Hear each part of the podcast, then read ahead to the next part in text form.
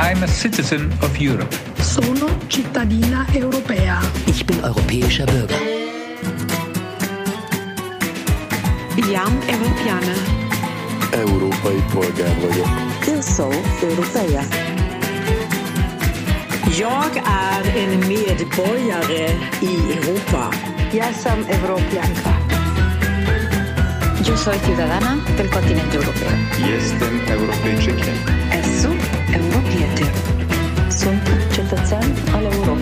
Я гражданка Європи. Я громадянка Європи. Сум Европі. Je suis un citoyen européen. Liebe Freude des European Citizens Radio, wir sitzen heute nicht im Café Aroma, wo wir ja sonst immer die Aufnahmen machen, sondern für heute haben wir uns was Besonderes ausgedacht. Ich sitze in Berlin, allerdings in meiner Wohnung im schönen Schöneberg und ich bin verbunden heute mit Laszlo Andor, der in Budapest sitzt. Und um es noch außergewöhnlicher zu machen, werden wir diese Sendung auf Englisch machen und nicht auf Deutsch. Das hat folgenden Sinn. Wir wollen das European Citizens Radio natürlich auch für andere Europäer zugänglich machen. Bisher hatten wir ja fünf Folgen nur auf Deutsch, aber jetzt haben wir gedacht, ist mal Zeit für Englisch. Und nicht nur das, wir toppen auch noch das Englische. Das heißt, ich werde erst mit Laszlo Andor auf Englisch sprechen und er wird mir als Ungar auf Englisch antworten. Aber danach mache ich die gleiche Sendung nochmal, wo ich auf Englisch äh, spreche und er mir auf Ungarisch antworten wird. Das heißt, wir machen heute eine englische und eine ungarische Aufnahme. Warum machen wir das? Wir glauben an Europa, wir glauben an seine Kultur, wir glauben an Umberto Eco. Europa ist Übersetzung. Wir glauben daran, dass wir einander intuitiv verstehen, auch wenn wir die Sprache nicht so richtig können. Und deswegen machen wir das jetzt als Experiment. Und dann haben die Ungarn auch einen Spotify und einen YouTube-Kanal, wo Sie mal so ein bisschen das European Citizens Radio hören können. Und vielleicht finde ich ja einen zweiten Ungarn, mit dem ich das gleiche nochmal machen kann. Das alles, die Einleitung ist heute ein bisschen länger als Einstieg, weil wir werden so weitermachen.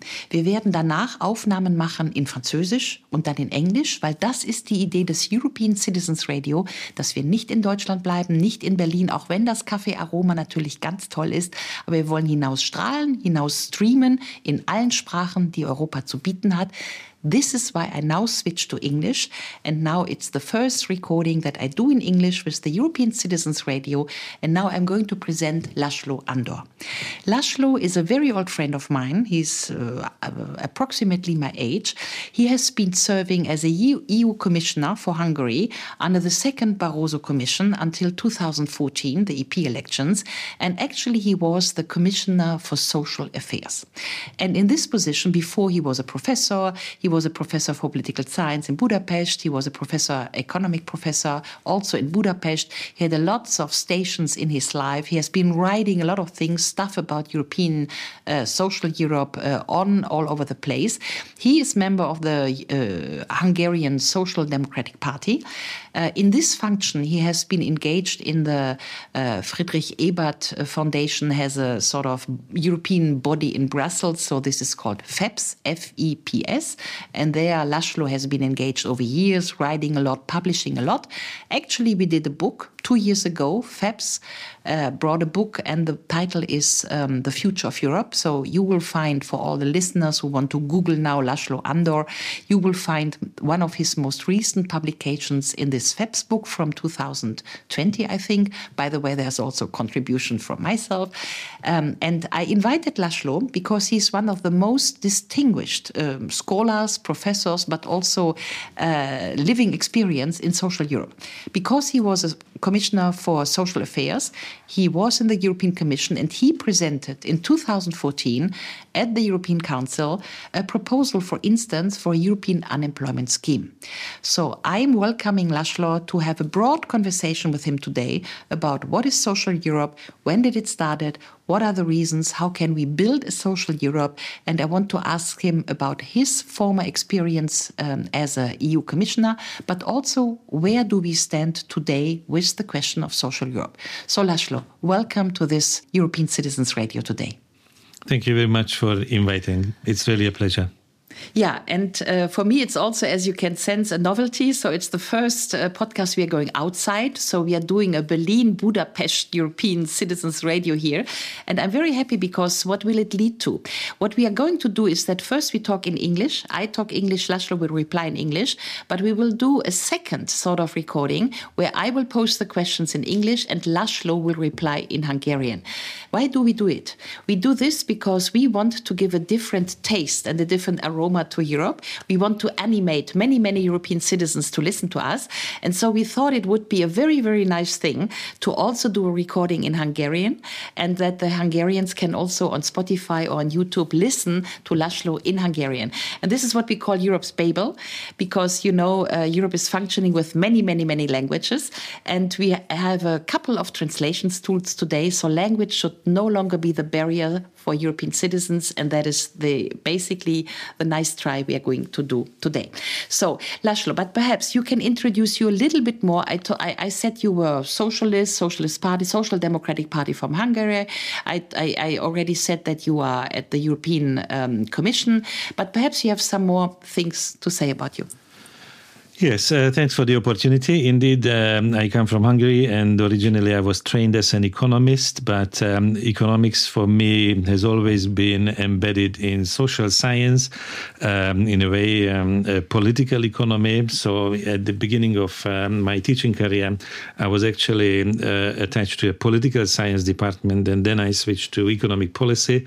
But indeed, I was also interested in the practice um, and not only in the teaching and um, I was uh, for five years um, a board member for the European Bank for Reconstruction and Development in London, um, which was basically economic diplomacy.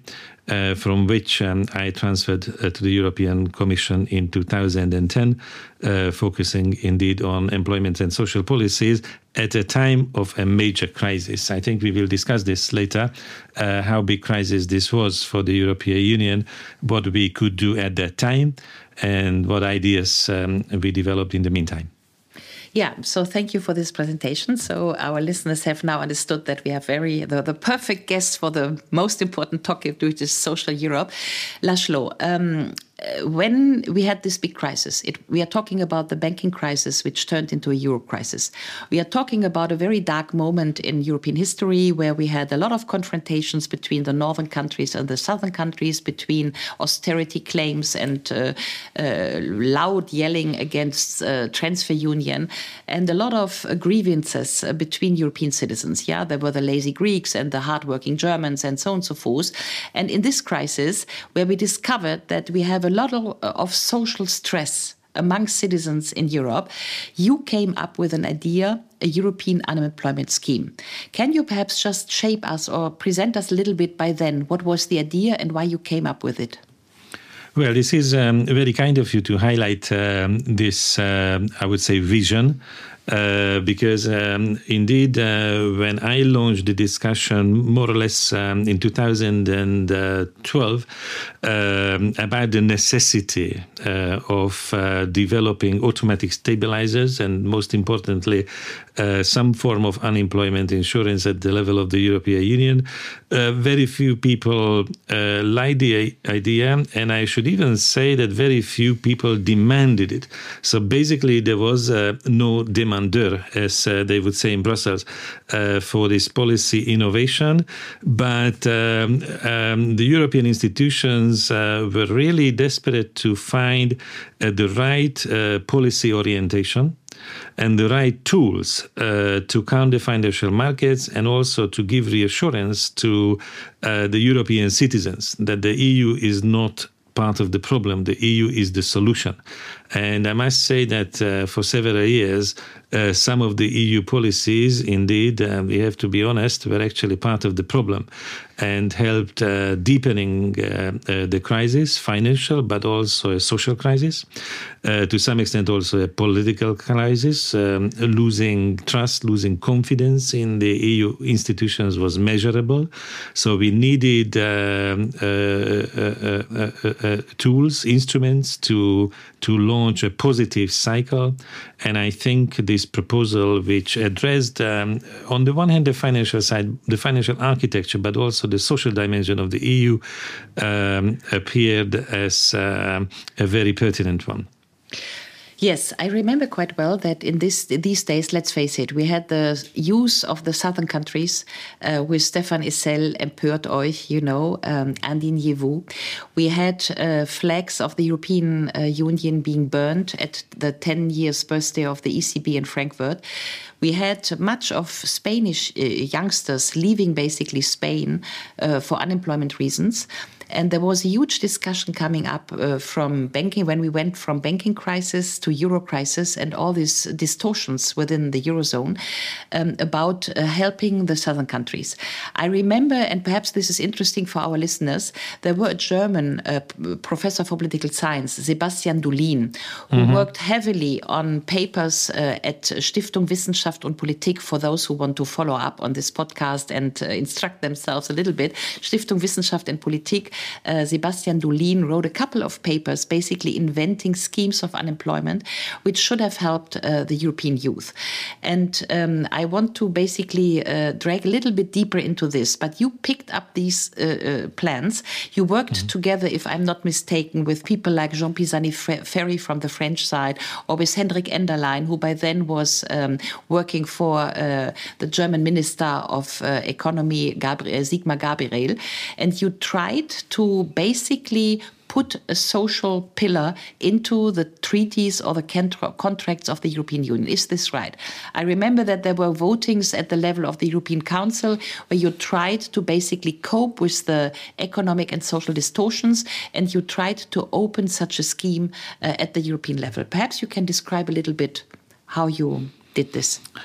Yes, uh, you listed so many names, and indeed, I would like to uh, recall um, uh, maybe even more.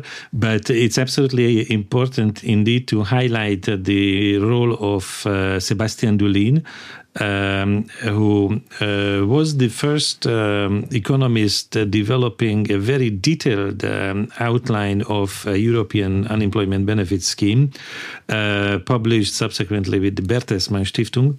And um, in, he was invited to uh, background discussions in the European Commission uh, to discuss uh, stabilizers together with the French economist Jacques Delpla and also a Greek social scientist Manos Matsaganis. Um, and then subsequently, further economists started to join uh, this uh, uh, uh investigation. And indeed, Henrik Enderlein, who unfortunately passed away a few years ago, uh, was one of those. Um, uh, Mathias Dolls uh, from Mannheim at that time, who moved then to Munich. It's very interesting that um, you know sometimes this is called um, an instrument which Germany would never accept. But ironically, uh, quite a few German economists have been working uh, on this uh, one way or another. Maybe they understood um, earlier than others that um, sooner or later uh, the economic and monetary union would only be sustainable uh, economically but also socially if these types of stabilizers enter uh, the picture and they went ahead with the analysis political analysis also and legal one um, and on the legal side René Repassi has to be uh, highlighted as a professor of uh, mm-hmm. law mm-hmm. Uh, recently in uh, Rotterdam and now he just became a member of the European Parliament Ah, okay. I didn't know that René Repassi, in the meantime, is in the European Parliament. But let he's me a member. Up, he's a member. Let me pick up on two things as a German, you said rightly that the, there were a lot of German economists involved in shaping European unemployment scheme. When I talk about this, and social Europe and what social Europe could mean in Germany, most of the um, uh, questions in the audience I get is, but you cannot harmonize social treatments. This would cost Germany too much. This is one of the most heard, um, you know, um, argument when you are talking about it. Do you want to lift everybody up to the German level of social treatment? Yeah. So um, that is one question because I want you to um, answer uh, whether this uh, idea of a European unemployment scheme. In my understanding, the idea has never been to lift social treatment up to the German level. The, um, the idea has much more been to stabilize it um, on a several level in crisis time uh, beyond the structural, um, be, uh, to leave the structural unemployment where it is, but to uh, stabilize the conjunctural, the conjunction of mm -hmm. the mm-hmm. of the flaws when there is a crisis. Yeah. So this is the question I give to you. What do I answer my German citizen fellows when they are afraid that such thinking would lead to overpayment of Germany? Yes, um, I think um, you know Germans um, uh, were not alone um, with being so hesitant um, and always double checking whether a new EU policy would lead to more transfers or permanent mm-hmm. transfers or moral hazards. So, from this point of view, indeed, there's been a lot of um, impediment to this process. Uh, not only the policy making, but also sometimes the discussions. Um, but um, uh, what I would say is that um, in all areas, wherever the new EU policy is introduced, some degree of harmonization takes place, um, which is necessary for the various national systems to communicate with each other. Uh, but um, uh, it's never. Um, uh, uh, the case that um, a European intervention directly would lead to a complete equalization. So very often the minimum levels are harmonized, and um, and this is the important point here that below a certain floor. Um, the treatment of the unemployed people cannot uh, fall. And this is the same case with the treatment of the employed people. For example, the Working Time Directive or um, other EU directives in the world of work defines certain minima and then uh, of course, country, countries can always do better. Uh, maternity leave, also, the EU directive determines a certain minimum, and then, of course, uh, countries which want to perform better can indeed uh, do uh, better. But then you have to ask the question what happens if the EU doesn't provide this kind of uh, uh, safety net for the mm-hmm. unemployment benefit systems. And that what happens is that uh, the weaker countries, deficit countries, um, uh, uh, somehow uh, feel that they are forced to reduce the generosity of the unemployment uh, benefit uh, provision. Uh, there will be, in a crisis period, more and more unemployed. but if the generosity is cut, there will be more and more impoverished.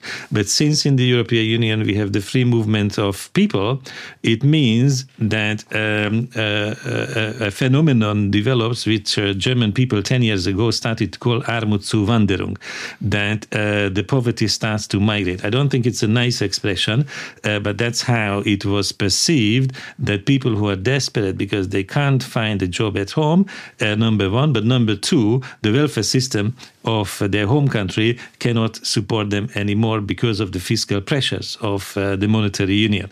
So the consequence, the repercussion of um, this phenomenon is something which would be even more negative for um, the uh, citizens of the countries which are doing better. Mm-hmm. So that's why it's uh, much more logical to collectively stabilize uh, uh, the social safety nets at a minimum level, to agree that below a certain point it cannot fall even if there is a crisis. And then we will eventually have a much more stable uh, system economically because it also maintains the uh, uh, demand, purchasing power in the economies uh, of the adjusting countries, but also socially, because you will not experience a, a, a type of migration which a lot of people would not welcome. Mm -hmm. I just uh, indicate to our listeners that uh, Laszlo uh, and also myself, we have widely or extensively published on this in a book uh, published by FEPS, which is the Friedrich Ebert Foundation's office in Brussels, and it's called The Future of Europe. And the book is out since I think two years or so now, um, yes, and um, exactly. it's on the market. So if you want to deepen this, because uh, I am still convinced, and I think Laszlo is so too, that the question on social Europe will basically be haunting us for quite a while, and we will need to fix these things. Um, also, because I come, I chime in with the results of the conference on the future of the European Union. The European Commission recently has do uh, a huge, a huge uh, consultation and um, interviewed something like 300,000 citizens of Europe, uh, invited them to Citizens Assembly, and basically uh, wanted to ask what European citizens today want from Europe. And there were three topics really um, uh, coming out, which is first social Europe and everything that is accompanying social Europe. The second was uh, environment, climate environment, sort of this sort of green policies. And the third was health policies. Probably this was under the impact of the COVID crisis. So, uh, but these are the three topics. Now, my question to Laszlo Andor is first, what do you make out of these results? Because if we look at these 49 recommendations, which the citizens of Europe basically have given to the European Commission to make something like progress on the citizens level for Europe, there's a first thing what do we make with these conclusions uh, that the citizens have now uh, come up with? But uh, in historical perspective, we need, and I, I just want to, you know, to comment you on where have we been and what do we want today. Where we have been is the situation of the banking crisis, where we wanted to do this, all these things, and we failed in a way because the moment you were talking about 2014, the European unemployment scheme did not go through the council. The social Europe by then was basically uh, scattered, yeah, did not take mm-hmm. place. And if you remember, we had the genuine economic and monetary union ambitions, which were publicized or published in 2012 and then renewed in 2015. We wanted this um, economic union, political union, fiscal union, and none of this took place. Yeah, so the all the plans of genuine economic and monetary union GMEO did not take place. Now we are basically 10 years later. 2014 2023 it's nine years later. And now we have the citizens conference coming up with these demands. So how do you also in the perspective of the history where do we come from and what do we want today how do you see things developing in the pillar of social europe first of all, let me stress um, that I very much agree with you that um, this conference on the future of Europe, with the involvement of citizens directly, was a very interesting and important exercise. Uh, my organization, the FEPS, under the leadership of our president, Maria João Rodrigues, um, was indeed um, working a lot and contributing uh, a lot. Um, of course, it's true that not all the policies of the EU can be worked out in this uh, kind of direct uh, uh, engagement of uh, randomly selected citizens, but it gives uh, an important feedback. And I think the feedback uh, uh, is that uh, wherever the citizens come from, uh, they have a strong attachment to what we call the European social model. Maybe not everybody calls it a European social model, but the need for um, uh, strong social solidarity, the need for equality, the need for decent social dialogue, and the role for civil society. I think Europeans value all these principles. They want to live in a society which upholds all these principles. And in different times, different aspects of this European uh, social model are emphasized more. At the time of the pandemic, as you just said, indeed, uh, the need for the EU to do more for healthcare standards and health healthcare capacities, um, perhaps even coordination, some funding, uh, obviously appears. Previously, did not appear much. Uh, but 10 years ago, when we had the unemployment crisis, of course, uh, the expectation from the citizens was, without a conference like this, um, that um, the EU should do more uh, to solve the crisis of employment. And then we had a good uh, run with uh, schemes like the Youth Guarantee, uh, for example. And this uh, this name, uh, this expression still resonates in many places, not only inside Europe, but also outside. so the EU can always do more to strengthen its social dimension. Um, I think it's um, a, a correct observation which a lot of social scientists, including in Germany, uh, start with that um, the social integration of Europe is always lagging behind the economic mm-hmm. one. Um, but if you ask the citizens whether it is important or not, I think the citizens uh, will mm-hmm. insist that it's mm-hmm. as important as the mm-hmm. economic one, mm-hmm. and the time lag uh, should be minimized, should be closed, and then uh, we should tr- somehow ensure that um, uh, we catch up with the financial and economic integration um, in the in the area of the social policy coordination as well. Do you think uh, uh, that there's enough energy in the system to do this? I'm just reminding um, that um, in 2018 we had the social summit in Göteborg. So the EU was launching a big third, you know, social pillar um, uh, in, in Göteborg, which is basically five years ago, 2018. But now let's mm-hmm. look at what happened since ever then. We had the pandemic, we had the 750 billion rescue package, the Next Generation EU program, with a lot of money spent. And we had a, a lot of money spent on vaccination, vaccine policies, and so on and so forth. So the real question is do we have, because the European Union went through two major crises, one crisis was the COVID crisis, the second crisis is the war. Uh, most, I mean, the Europe is not engaged, not directly engaged, but obviously the war uh, in Ukraine is also a big sort of uh, momentum where money is spent for armament. Uh, where is the social question in these two discussions? Because I think you are right in saying the social pillar is lagging behind all ambitions um, of uh, political union in other topics. But um, my real question is where's the discussion on social Europe right now?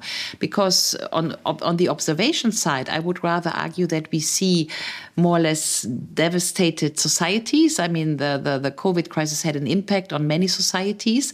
There is in Germany social, I would say, uh, I wouldn't call it regression, but we have inflation mm-hmm. coming, we have more poverty.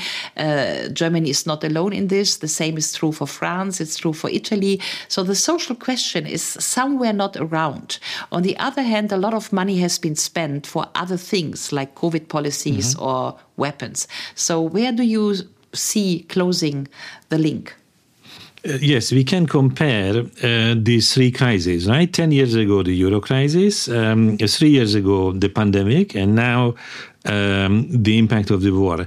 And um, probably uh, the best performance uh, was observed at the time of the pandemic. I think um, what you uh, highlighted, the uh, so called next generation EU uh, financial framework, which topped up the conventional EU budget by about 80%. So the EU budget almost doubled, and it, main, it has mainly done for uh, financial solidarity and uh, material solidarity with countries where GDP was falling and unemployment was rising.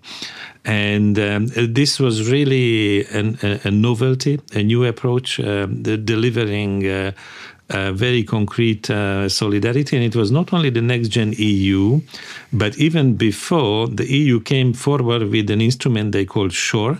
And that actually elevated to the EU level what the Germans call the Kurzarbeit and uh, not with small money, but 100 billion, 100 billion euros loan scheme, and that has been fully used. So uh, uh, this this this really has been, um, I, I, would say, a, a, a, big turnaround, and. Um, and also created a favorable environment uh, to uh, to deliver further pioneering uh, initiatives like, for example, the EU directive on coordinating adequate minimum wages. This is also something which people just a few years before would have thought um, this is impossible, uh, or some would have questions whether it is necessary or not. But uh, you know, ten years be- before, even in Germany, people questions whether a minimum wage uh, inside Germany is necessary or not. So first, it was delivered inside Germany in 2015, and then it was possible to promote this at EU uh, level. And it's not only about um, you know discussing a certain level of the minimum wage, but also promoting the social dialogue and collective bargaining in uh, various uh, countries. So it has an impact. It will have an impact. Now we come to the third crisis, which is the uh, the war and the effects of the war and the economic warfare which has uh, developed around it. Um, I, um, uh, I, I think the jury is still out uh, to what extent the social consequences of this can be tamed or or, or not because. Uh, um, I think one year ago, the first reaction of the Europeans uh, was simply to demonstrate maximum solidarity with the country that was under attack, uh, which is Ukraine, which is still under attack. Um, at the same time, uh, there was a, a, a, developing understanding that if this war lasts long, and secondly, if um, the consequences, uh, the disruption of uh, economic relations, trade, uh, business investment uh, with um, uh, between Eastern Europe and Western Europe in, in broad terms, um, then, um, of course, uh, this is going to reduce uh, the growth potential. It's going to reduce the prosperity of the Europeans, not for a short time, but for a longer time. Mm-hmm. So, Europe is facing um, a Zeitenwende, but the Zeitenwende also means that for the sake of a new paradigm of security, in which the United States is playing again a greater role than before. Uh, uh, we basically make a sacrifice. And um, sacrifice year, or perhaps damage. I mean, self damage. I mean, there is, is isn't this critical mass sort of that European is more or less going into self damaging policies with respect to energy flows, uh, energy provision. Um, I mean, question mark. Uh, yes, I, I, mean, I think there is a mixture of damage and sacrifice. So, to the extent people want to help uh, Ukraine, and if to the extent people want to cut relations from Russia, this is a sacrifice. Um, if people believe that, uh, well, this is perhaps not fully necessary, or some kind of uh, uh, modus vivendi could be found sooner or later, uh, then of course um, it's involuntary. But I think uh, the, the, problem is that while these fights um, are continuing, and uh, sometimes there's a cacophonic debate about the causes of the war and the implications and what kind of peace is possible afterwards, um, it's very hard to see uh, clearly uh, what is possible uh, now or in the coming years um, in terms of rebuilding the, the, the living standards. One thing is for sure that the cost of living crisis. Uh, which we experience today, um, the high inflation, which is unprecedented, um, at least in this century for most of the Europeans, um, is uh, largely a consequence of uh, this war.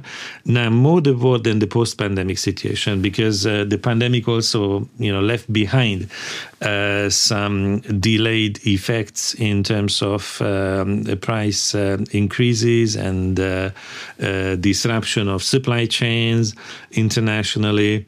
But um, but now, you know, because of the energy price increases, because of uh, the disruption of economic relations.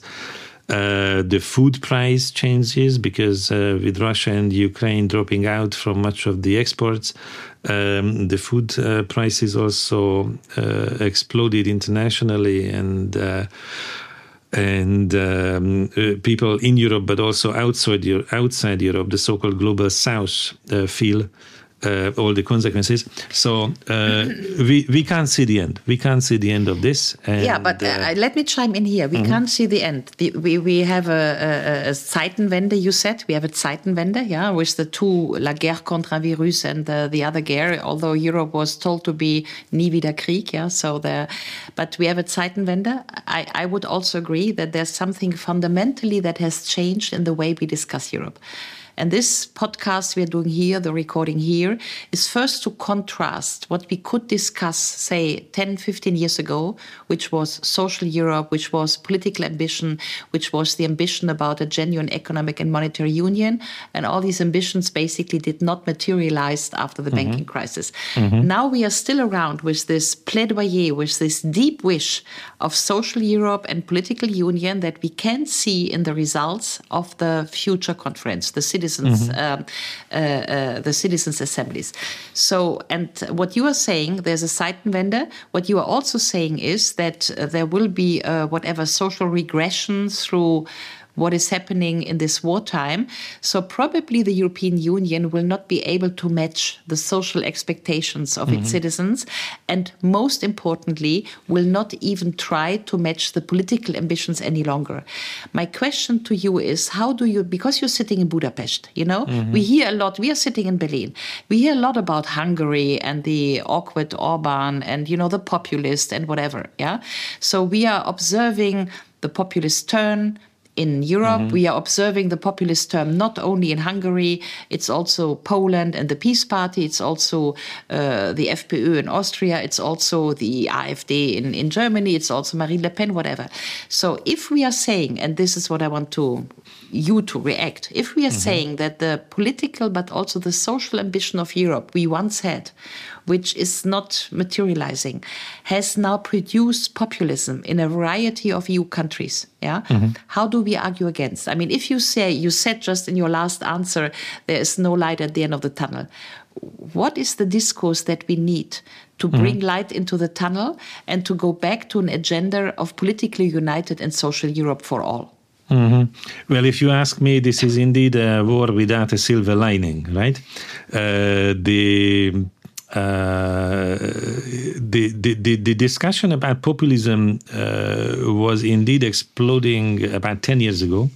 And we saw in the 2014 European Parliament elections, after the great Eurozone crisis, that uh, because the so called mainstream parties, center left, center right, and the liberals, didn't easily find the answers the citizens were looking for, or didn't provide the answers the, the, the citizens were looking for in terms of you know preserving their um, uh, living standards and uh, and sa safety and security of the everyday life.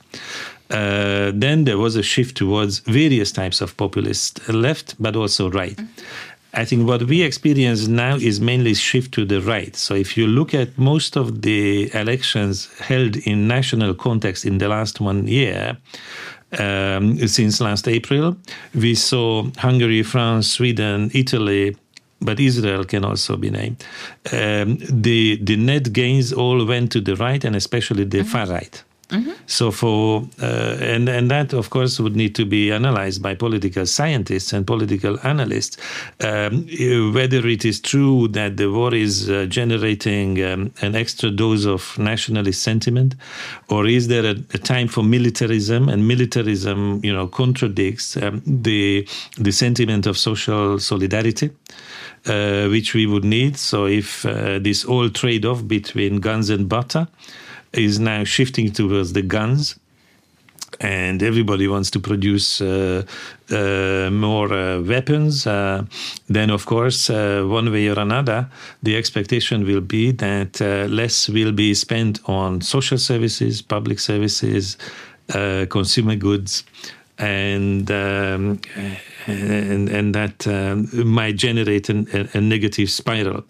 Uh, so if if that analysis uh, is sound, then uh, we should really be concerned about the European Parliament elections of next year. Uh, mm-hmm. because one year from now we are going to have uh, an election time, and if the citizens do not find enough uh, reference uh, and promise regarding security, but security also in terms of the security of the living standards and the living conditions and the working conditions of the everyday life. Security is not simply about you mm-hmm. know someone else not crossing your border, right? Security right. also means that um, uh, you can live a life uh, which you would like to live, and you can raise your children, and you can um, uh, meet your friends in a in a decent uh, way, and and and take care of uh, your elderly.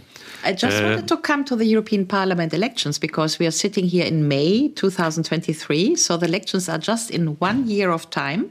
And Europe has been undergoing this Zeitenwende and uh, is not in good shape. I mean, let's face it. We are talking about political ambitions here and about social ambitions. We are discussing, László and I, whether there is still any social and political ambition, because what we saw is there was a lot of ambition to, again, to do what I call functional policies, you know, do something on climate, do something on whatever defense, yeah. But uh, uh, the institutional ambition to unite European citizens, to have a political vision and to have a social vision, I think this discussion we lost.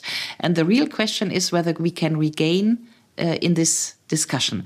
But mm-hmm. here's my question because you say rightly that um, the elections are in one year we have a lot of talk about, you know, what we call the exit discussions. I mean, there is the Swedish uh, party which is now calling for, you know, like Brexit, Swexit.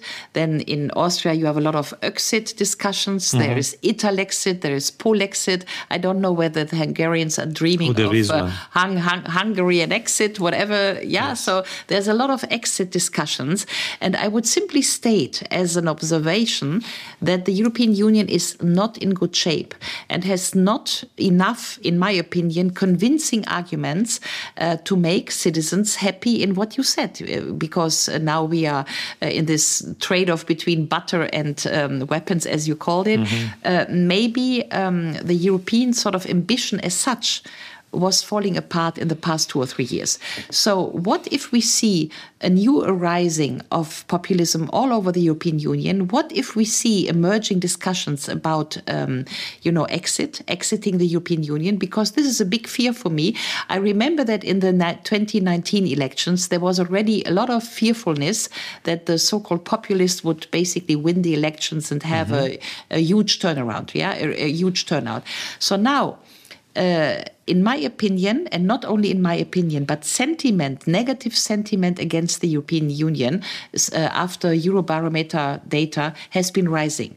So the European Union is no longer in a trustworthy position. There's a lot of resentment and sentiment against the European Union.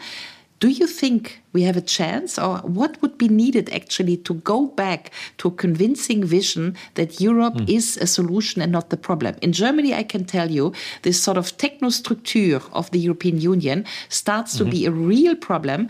And although all, uh, all those people who try to defend the European Union, are basically uh, not winning the discussion. The discussion that might be won is a discussion about a different Europe, a different mm -hmm. alter Europe, which is a Europe which is social or politically united, a, Euro a, Europe which is for the citizens, in which the citizens can vote, and so on and so forth. So there is a mm -hmm. discussion about a different Europe, which we might win, but the sort of defending the EU. I think is a discussion you can't win in nearly any of the EU countries. So, what do we do about it? And perhaps you can say something about Hungary. Yes. Um, uh, first of all, the various types of exits, right? Um, Brexit um, indeed uh, was uh, the mother of all exits. Um, but um, I think in reality, uh, the children will not grow up. In other words, there will be a lot of uh, theatrical talk about Swedish or Hungarian or other types of exit. Uh, but um, once uh, we all saw how much the British actually burned themselves with uh, the Brexit experience, uh, nobody in reality is going to pursue an exit from the European uh, Union. The change in Italy uh, speaks volumes because, uh, you know, four or five years ago, everybody was really scared that if Salvini forms a government, uh, there would be maybe not an exit from the EU, but exit from the Eurozone, and that's going to be the end of it. Um, and now it's not Salvini, but um, uh, Meloni who formed the government, and they sidelined all these economic arguments. And um, I'm not saying that uh, uh, the arguments they are using and all these uh, far right tropes that are pretty because they are not, um, uh, but uh, but um, uh, they are not running a campaign to leave the European Union. Um, and um, unfortunately, in Hungary, indeed, uh, Orban also kind of cultivated um, a, a, a, certain segment of the political spectrum to become anti European and anti EU. Uh, but uh, you know, he, he, he knows when to unleash the dogs and when not to unleash the dogs. so um, this can be and must be kind of part of the analysis to some extent the speculation. Uh, but I think the the critical issue is um, is is is slightly differently uh, placed. The problem is um, that um, the next year's election campaign is not going to be fought around a single vision of the European Union. Um, if you ask the Polish people, I think for the Poles, uh, the European Union was helpful because it helped them develop infrastructure. But in the in the next ten years, it's going to be helpful if it helps them protecting against Russia right? So it's you know to to Mm-hmm. to okay. to, okay. to protect the eastern border. But if you ask the French people, uh, the French people will find the European U- Union useful if it helps them, uh, you know, preventing, uh, uh, you know, the, the fall into a vassal status uh, vis-à-vis the United States. It's a completely different preoccupation uh, than uh, countries in the eastern flank of the European Union, and probably Germany is somehow torn in in between. Uh, and, and, and and and and that's why there is this uh, you know big debate um, about about uh, the vision and, and the mission of uh, the European uh, integration. Uh, the current German coalition, as we know, started with um, a vision um, uh, of uh, a, you know an openness to a deeper integration. Even the F word appeared um, occasionally. Federal. Uh, that's what I mean. You read this, uh, the recent speech of Olaf Scholz, uh, our Yes, chancellor I, I followed. The, I followed yeah, yeah. the Strasbourg speech, indeed, in the European Parliament, and a lot of people try to compare it to his Prague speech. Mm-hmm, Uh, so obviously, there is also an evolution of uh, the German uh, government uh, uh, position, but indeed. Uh, uh, a very keen interest in both deepening and enlarging the European Union, which. The old motto, uh, the old motto of the 90s, yeah, deepening, any deepening, any enlargement uh, follows a Yes. deepening and so on and so forth. It was the old discussion, yeah, yeah, yeah. I yes see. I, so in in in my view uh, you know the, the the there is an effort to restore all this but then you cannot evade uh, the security question um, right so now the, we are so much overwhelmed by the war and the consequences of the war that one way or another there has to be an answer to this. But at the same time we have to resist securitizing everything because you know just by saying that okay security is so paramount that we can forget about health social questions employment uh, inflation monetary stability and so on and so forth then obviously uh, this would be a recipe to lose the confidence of the european citizens So we have uh, one minute and 30 left, and uh, so it's uh, probably the last question.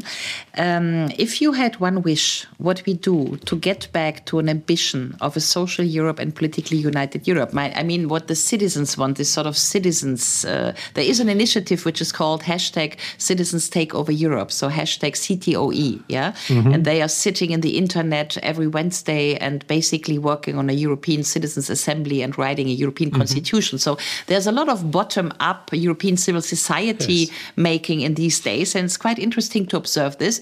Um, and I always say, look, we have a European IBAN number. So why shouldn't we have a European social security number so that the sort of the economy and the social sort of match uh, on level of the numbers? There's one European social security number. What would be your trick, your thing to say within now and the European elections? We have one motto, one thing to get back on track for European social political Europe. I would mention something which um, uh, popped up already in the previous elections, and it would be perhaps counterintuitive. We haven't mentioned this so far, which is the question of housing, and um, okay. and um, and and it's very interesting because uh, you need to be bold to put this into the EU agenda because obviously this is not an EU competence defined by the law.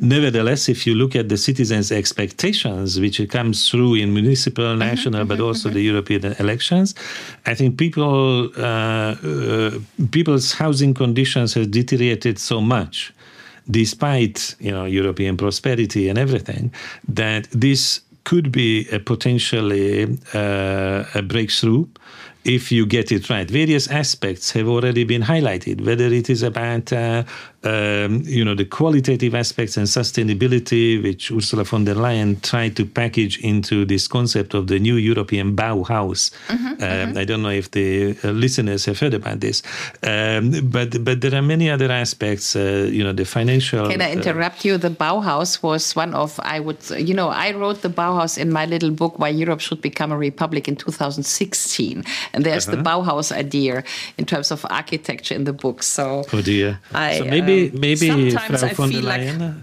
Yeah, we Von der Leyen have read, uh, has read your book. We uh, don't know. I just wanted to mention. I had the Bauhaus Or before McKinsey. her. McKinsey or, or McKinsey. I, uh, the McKinsey guys, I think they don't uh, reason or think about Bauhaus, don't they? I mean, they're not so much into aesthetics, right? You never know. But sorry, I interrupted you. no, I, I- think uh, you asked me to put forward one um, uh, idea which um deserves more attention than previously.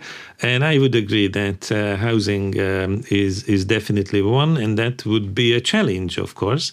But the EU would uh, should be able to face up to the challenge. So somehow, uh, you you should um, be inspired by Mariana Mazzucato, um, who, who who several times recommended the European leaders uh, to identify what would be the so-called moonshot, right? A, a, some, a great ambition, which if you concentrate the resources and the policies, you can deliver.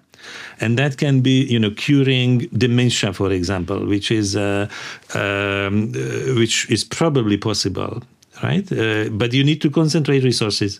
No, I see. Uh, I see, and I'm I'm I'm a taker. I, I I remember a conference in Austria in Vienna two years ago or so, where the housing question popped up, and where trade unionists were basically saying that the real estate there must be an impact of the European Union because Yes. these tremendous uh, sort of um, uh, uh, real estate, uh, the the cost of housing in can, uh, in cities like Barcelona, Paris, Frankfurt, where ordinary people can no longer live. You know, like uh, a policeman or a teacher can no longer afford uh, real estate prices and so on and so forth. Yes. So there must be a sort of European regulation. And if we remember that the last euro and banking crisis started with a real estate and housing crisis, yeah, I think it's really a very tough issue to be handled perhaps by the European Union in some smart regulation so that the social question here can be met.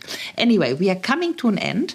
Uh, at least we are coming to an end of the English recording with László Andor. And um, I'm very thankful. I think we tried to give you a panorama about 10 or 15 years of European ambitions in social policy. I hope you like this um, recording. I hope you will go back to the publications of László Andor um, uh, to read more. And uh, we hope we have the ambition that uh, this podcast will trigger you something uh, in the uprun of the European elections and that the social question of Europe will turn you on and you will get digger, dig deep, deeper in, in this. Okay, so László, many thanks for this one. Thank you for inviting. I'm a citizen of Europe. Sono cittadina europea. Ich bin europäischer Bürger. Jam Evropiană. Európai polgár vagyok. Eu sou europeia. Jag är en medborgare i Europa. Ja sam evropljanka. Yo soy ciudadana del continente europeo. Jestem Europejczykiem. Esu europietir. Sunt cetățean al Europei. Ja, graștancă Европei. Я громадянка Європи. Esu europietir. Moi, je suis un citoyen européen.